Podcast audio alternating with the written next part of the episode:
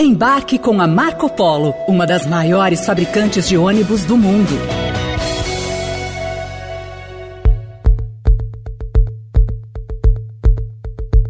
Nesta sexta-feira, Lula fará sua viagem para o maior parceiro comercial do Brasil, a China.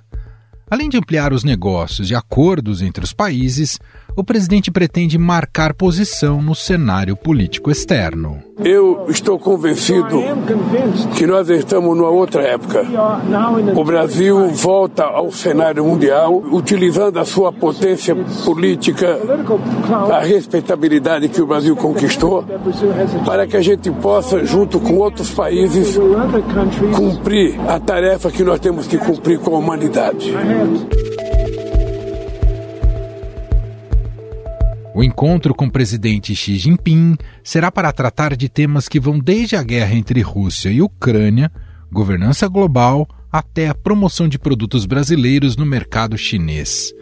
Mesmo o Brasil mantendo uma posição neutra em relação ao conflito entre os dois países, Lula já disse que quer tratar da questão. O presidente brasileiro deseja que a China use sua influência sobre a Rússia para liderar um grupo de países que busca uma solução diplomática para o conflito. E vou dizer ao presidente Xi Jinping: nós precisamos criar um grupo de países que estejam com a disposição de discutir a paz. Porque a guerra, ela já foi feita de forma precipitada, mas a guerra está aí e agora precisa ter alguém para dizer, gente, vamos parar.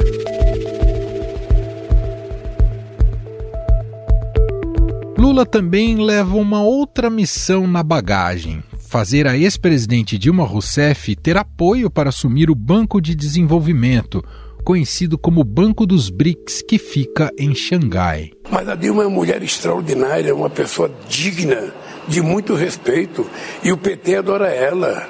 E ela tem uma coisa que ela é muito competente tecnicamente. Se ela for presidente do Banco dos BRICS, será uma coisa maravilhosa para os BRICS Sabe, será uma coisa maravilhosa para o Brasil. Os BRICS são formados pelos países em desenvolvimento, como Brasil, China, Índia, África do Sul e Rússia. Nesta viagem, o governo brasileiro tentará diversificar os produtos que exporta. A ideia é vender produtos industrializados e não apenas commodities como soja e minério de ferro.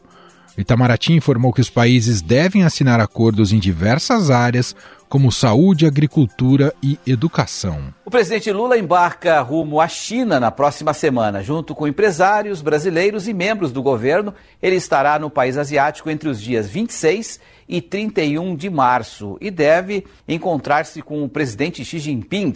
Segundo o Ministério das Relações Exteriores, pelo menos 20 acordos comerciais devem ser assinados durante a visita. Um grupo de mais de 240 empresários deve acompanhar a viagem de Lula à China. O governo brasileiro já informou que não vai custear as despesas deste grupo. Somente o Ministério da Agricultura vai levar mais de 100 integrantes do agronegócio. Uma curiosidade: nessa lista estão os irmãos Joesley e Wesley Batista, do frigorífico JBS, que fecharam delação premiada com a Operação Lava Jato e ajudaram na prisão do petista confirmação dos irmãos que foram presos durante a Operação Lava Jato. Eles foram convidados pelo ministro da Agricultura, Carlos Fávaro, assim como outros empresários do agronegócio. A maioria desses empresários, inclusive, são ligados ao setor de carne bovina.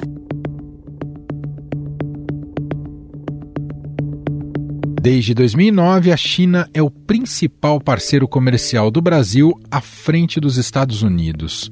No ano passado, o comércio entre os dois países atingiu o recorde de 150 bilhões de dólares, segundo Itamaraty. Mas Lula terá que se equilibrar para não tomar partido entre seus dois maiores parceiros comerciais.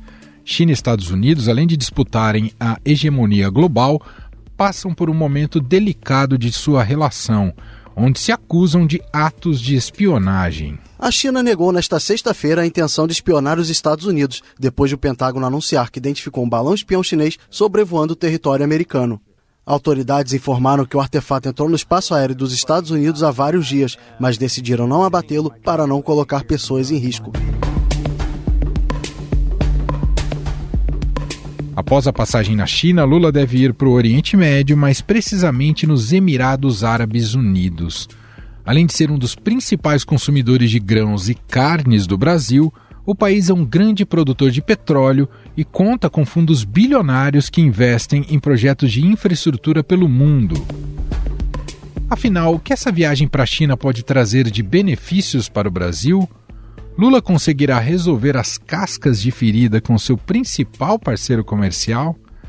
Sobre estes assuntos, vamos conversar com Marcos Vinícius de Freitas, professor visitante da Universidade de Relações Exteriores da China. Olá, professor, seja muito bem-vindo. Que bom que o senhor está aqui com a gente novamente. Não, é um prazer conversar com vocês hoje, sempre. Professor, o tamanho da delegação que Lula leva à China, né, com autoridades da política brasileira, né, presidente de Congresso Nacional, enfim, ministros de Estado e muitos empresários, né, toda essa extensão da comitiva gera uma expectativa de aprofundamento das relações com a China. A China que já é o maior parceiro comercial do Brasil não é de hoje. E aí queria começar te perguntando se diante disso, né, diante dessa do tamanho dessa comitiva é porque se há oportunidades para ampliar essa relação com a China. Veja, o Brasil e a China são países que têm sinergias. Temos aí economias complementares, até porque o Brasil não é concorrente da China em várias áreas. Né? A China hoje em dia se destaca por ser um país totalmente industrializado, com uma alta capacidade tecnológica, coisa que o Brasil ainda está engatinhando em razão dos erros que a gente cometeu no passado, de política de desenvolvimento, uma série de coisas nesse sentido. Então, o Brasil não é concorrente da China. O Brasil é um parceiro importante para a China na questão alimentar, na questão de commodities, mas também a gente não pode ter aquela ilusão de que acha que o Brasil alimenta a China. Até porque se os chineses só comer soja e milho ah, e carne de porco, não alimenta 1,4 milhão de pessoas, né? Então a gente tem que levar isso em consideração. Agora, é uma parceria em que nós podemos melhorar muito o nível de relacionamento. O que eu comento sempre é que ao invés de levar tantos empresários para a China, não sei qual é o número final, né, porque às vezes é uma delegação só para a questão do coquetel, mas o mais importante seria que nós estivéssemos levando aí, ao invés de 250 empresários, por exemplo, 250 projetos de infraestrutura que o Brasil precisa muito, particularmente considerando que os chineses têm um ditado, né? Eles falam sempre que construa uma estrada e fique rico.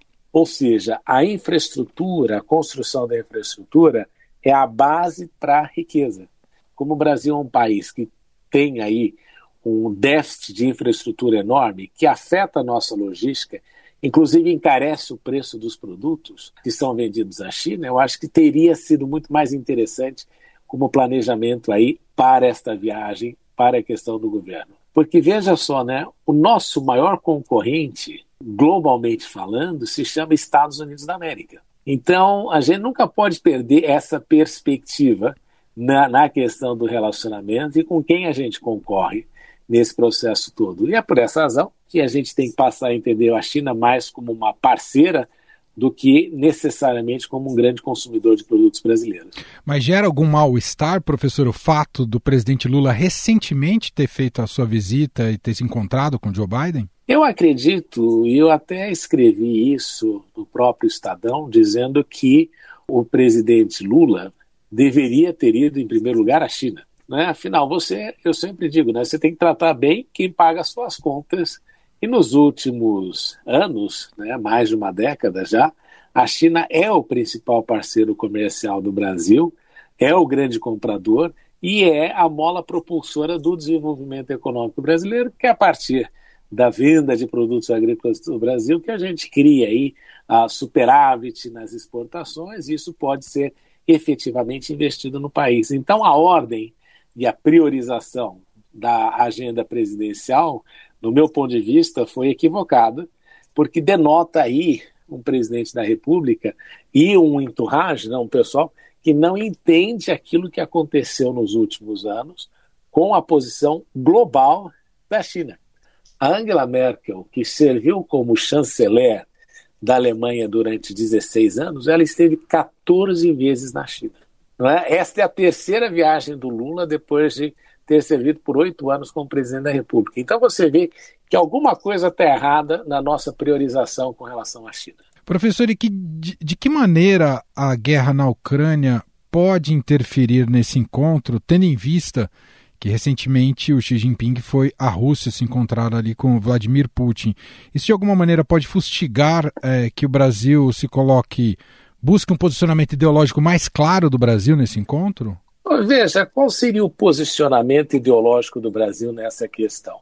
Porque se você olhar né, na, questão, na guerra da, da Ucrânia, a, a, as pessoas sempre ficam com um pouco de raiva de mim quando eu falo isso, não é? Mas eu sempre gosto de citar uma frase do Lord Palmerston, que foi o primeiro-ministro britânico, dizendo que nas relações internacionais você não tem amigos perenes nem inimigos perenes, a única coisa que é perene são seus interesses.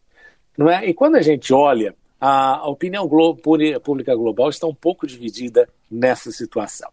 Você tem um terço do mundo que apoia Estados Unidos e OTAN, você tem um terço que apoia a Rússia e um terço que é indiferente, mas é indiferente pró-Rússia. Porque o que aconteceu nessa guerra é que no início até era entendida como uma guerra de Ucrânia contra a, de Rússia contra a Ucrânia, daquela invasão territorial, de tudo aquilo que aconteceu. Mas esta guerra foi rapidamente convertida numa guerra por procuração, que a gente chama, entre Estados Unidos, Rússia e China. Então deixou de ser uma guerra da Ucrânia contra a Rússia e passou a ser aí um confronto entre Estados Unidos e Rússia.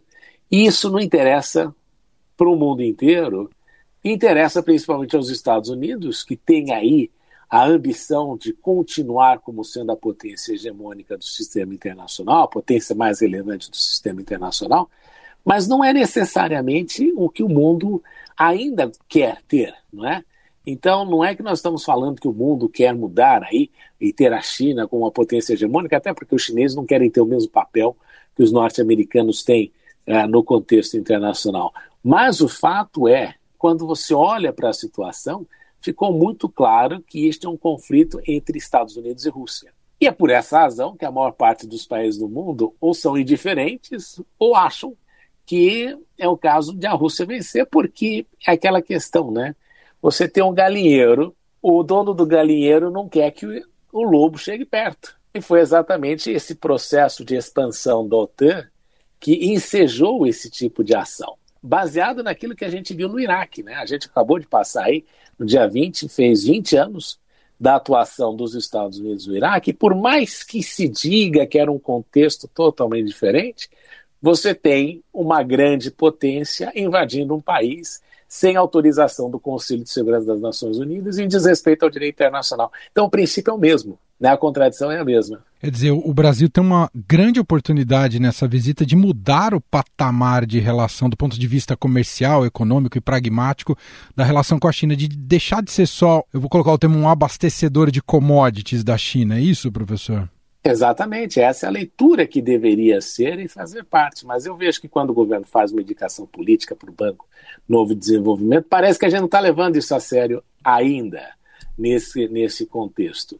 E mesmo acreditando, se nós estamos acreditando que o Brasil vai tirar alguma vantagem porque existe na cabeça de alguns algum tipo de aproximação ideológica entre o presidente Xi Jinping e o presidente Lula, se nós formos por essa via, nós estamos assim completamente equivocados e entrando no barco errado que está indo para o destino mais absurdo da face da Terra.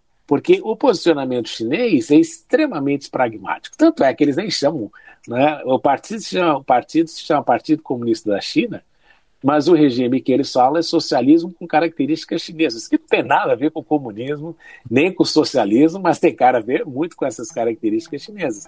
Então, é, este é o grande equívoco que existe aí, de a gente não ter muito claro qual é o nosso objetivo desta parceria. E eu acho que a gente precisa aprender um pouco mais, precisa fazer um pouco mais de lição de casa, né, para que esse relacionamento frutifique e fique ainda maior.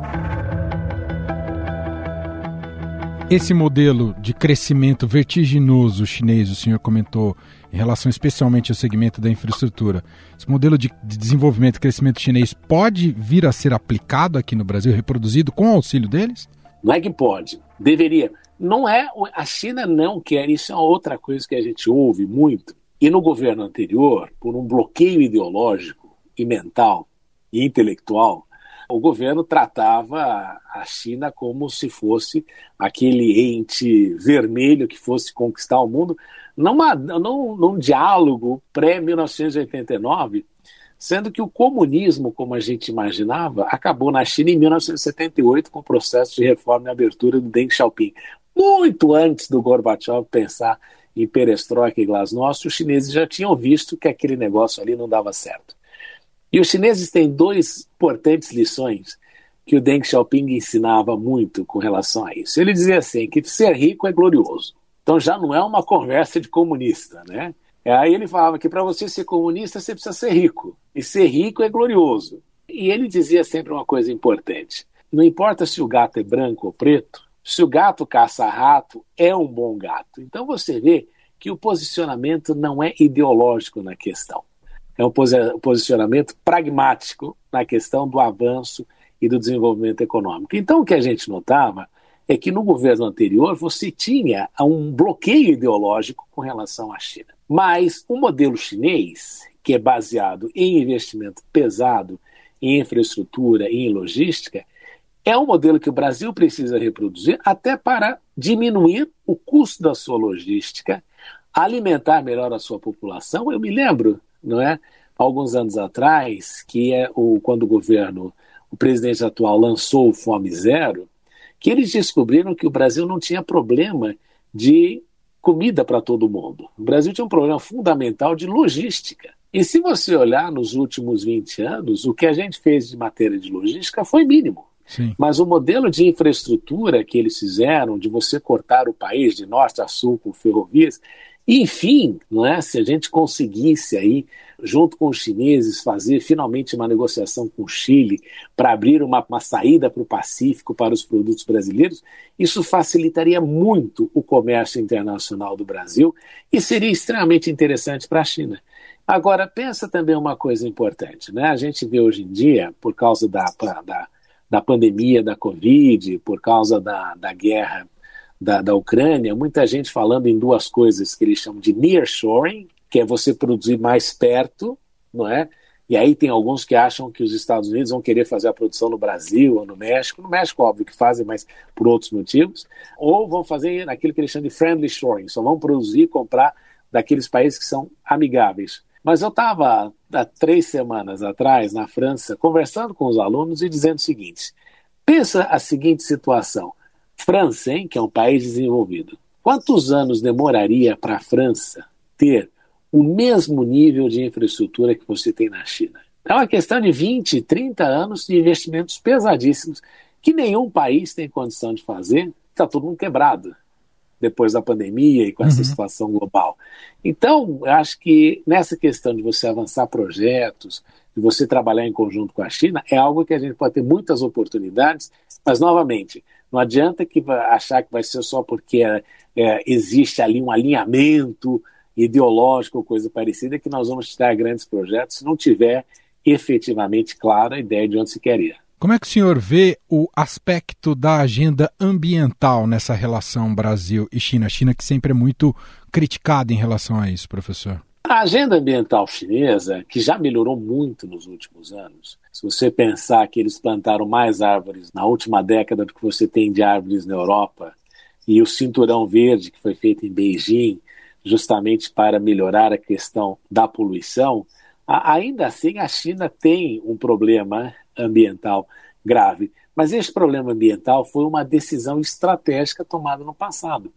Porque quando Deng Xiaoping começa o processo de reforma e abertura, ele basicamente faz duas coisas. Ele coloca no mercado de trabalho global 500 milhões de pessoas com a mão de obra barata. Não é? E com isso, ele gerou aí uma, um ganho de lucratividade nas empresas europeias e americanas como nunca antes, né? como nunca antes na história, e também um aumento do valor de mercado dessas próprias empresas em razão do nível de lucratividade que elas tinham. Só que ele colocou no mercado de trabalho 500 milhões de pessoas, resolveu o problema da mão de obra que precisava ser utilizada. Afinal, o próprio Deng Xiaoping dizia que o comunismo tinha um problema grave, que ele tornava as pessoas preguiçosas e não podia fazer isso, tinha que botar o povo para trabalhar. Afinal, esta é a grande commodity da China. E, em segundo lugar, ele importou para si a poluição global. Porque hoje em dia você anda nos Estados Unidos, você respira ar puro, ou você abre a janela e você está na França e respira ar puro, ou na Alemanha ou coisa parecida, mas tudo que nós usamos gera emissão de CO2. E, e nós não paramos de consumir, do contrário, a gente aumentou o nível de consumo como nunca antes. E onde é que está sendo fabricado esse produto? Na China, não é? na, na Índia, e o que eles têm falado é que, primeiro, vocês precisam deixar de ser hipócritas, porque você ainda continua consumindo produto que emite CO2, ele não emite no, no, na sua porta, não é? Mas ele emite na minha, aqui. Esta poluição, este acúmulo de CO2, não, é, não foi só gerado pela China e Índia nesse momento da história. Isso começa com a Revolução Industrial. Então, quanto que os países que mais poluíram estão de fato dispostos a pagar para que eles deixem de poluir? Professor, para a gente fechar, quanto falta, não sei se ainda falta ou se a gente já pode afirmar, quanto falta para a China ser o país hegemônico no, no, cenário global? Uma excelente pergunta, porque eu vou dizer para você que a China, conforme os documentos lançados pelo próprio Partido Comunista Chinês, ela não tem pretensão hegemônica como a dos Estados Unidos. Porque uma das características que a gente vê na questão hegemônica é justamente a parte militar, né, de um domínio, de uma prevalência militar. E os chineses não têm a ambição de se tornarem xerifes do mundo. Eu sempre digo isso com base num dado que é extremamente diferenciado entre Estados Unidos e China. Os Estados Unidos têm acesso ao Atlântico e ao Pacífico, e tem dois vizinhos que nunca vão lhe criar problema. México nunca vai invadir os Estados Unidos, ao menos não num, num contexto de guerra, no contexto migratório talvez, mas num contexto de guerra jamais. E o Canadá, que também segue muito a cartilha dos Estados Unidos, inclusive hoje há uma crítica muito grande na China com relação ao posicionamento do Canadá, uh, mais ou menos seguindo uma linha constante com aquilo que os Estados Unidos determinam. Já a China tem uma vizinhança muito mais complicada. Ela tem, vamos pensar assim, Rússia, Paquistão, Índia e Coreia do Norte. Quatro países nuclearmente armados. Você tem a Coreia do Sul e o Japão, que nada mais são do que uma imagem, um reflexo da presença dos Estados Unidos na região. E aí e você tem a questão ali fácil de bloqueio, às vezes, pelo sul do Mar da China, e é por essa razão que Taiwan nunca vai ser independente como país, até porque os chineses jamais permitiriam isso, porque eles têm um histórico lá da, das guerras do ópio, como foi feita a estratégia de bloquear a China. Então, ela tem uma situação complexa, porque qualquer movimentação bélica muito mais forte da China pode gerar entre as vizinhanças uma corrida armamentista que seria extremamente prejudicial para o país. E com essa história dos Estados Unidos sempre ali molestando a China, seja com essa criação de um acordo com o Japão, um acordo com a Austrália, um acordo com aquilo que eles chamam de estratégia indo-pacífica, falando com a, com a Índia, isso gera sempre uma instabilidade.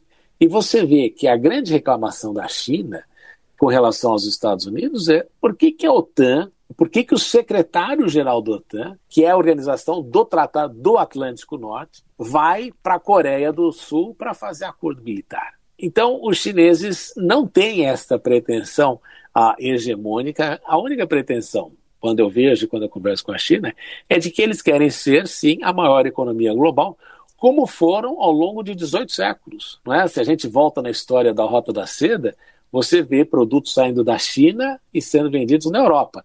Não vê o contrário, os produtos não eram levados da Europa para a China. Então a China quer voltar a ter aí a sua primazia global como potência exportadora econômica, mas sem esta pretensão militar que os Estados Unidos têm, até porque a China não acredita em alianças, em aliados, esse tipo de coisa, e ela não tem a mentalidade tão bélica como a gente nota que os Estados Unidos têm. Muito bem, nós ouvimos aqui Marcos Vinícius de Freitas, professor visitante da Universidade de Relações Exteriores da China, falando um pouco mais sobre não só o contexto chinês, mas especialmente essa visita da comitiva brasileira à China, liderada pelo presidente Lula. Professor, muito obrigado aqui pela análise, pelas explicações, um abraço e até a próxima. Eu que lhes agradeço pela oportunidade, pode contar comigo sempre. Estadão Notícias. E este foi o Estadão Notícias de hoje, quinta-feira, 23 de março de 2023. A apresentação foi minha, Emanuel Bonfim. Na produção, edição e roteiro, Gustavo Lopes, Jefferson Perleberg e Gabriela Forte. A montagem é de Moacir Biasi. E o nosso e-mail, podcast.estadão.com. Um abraço para você e até mais.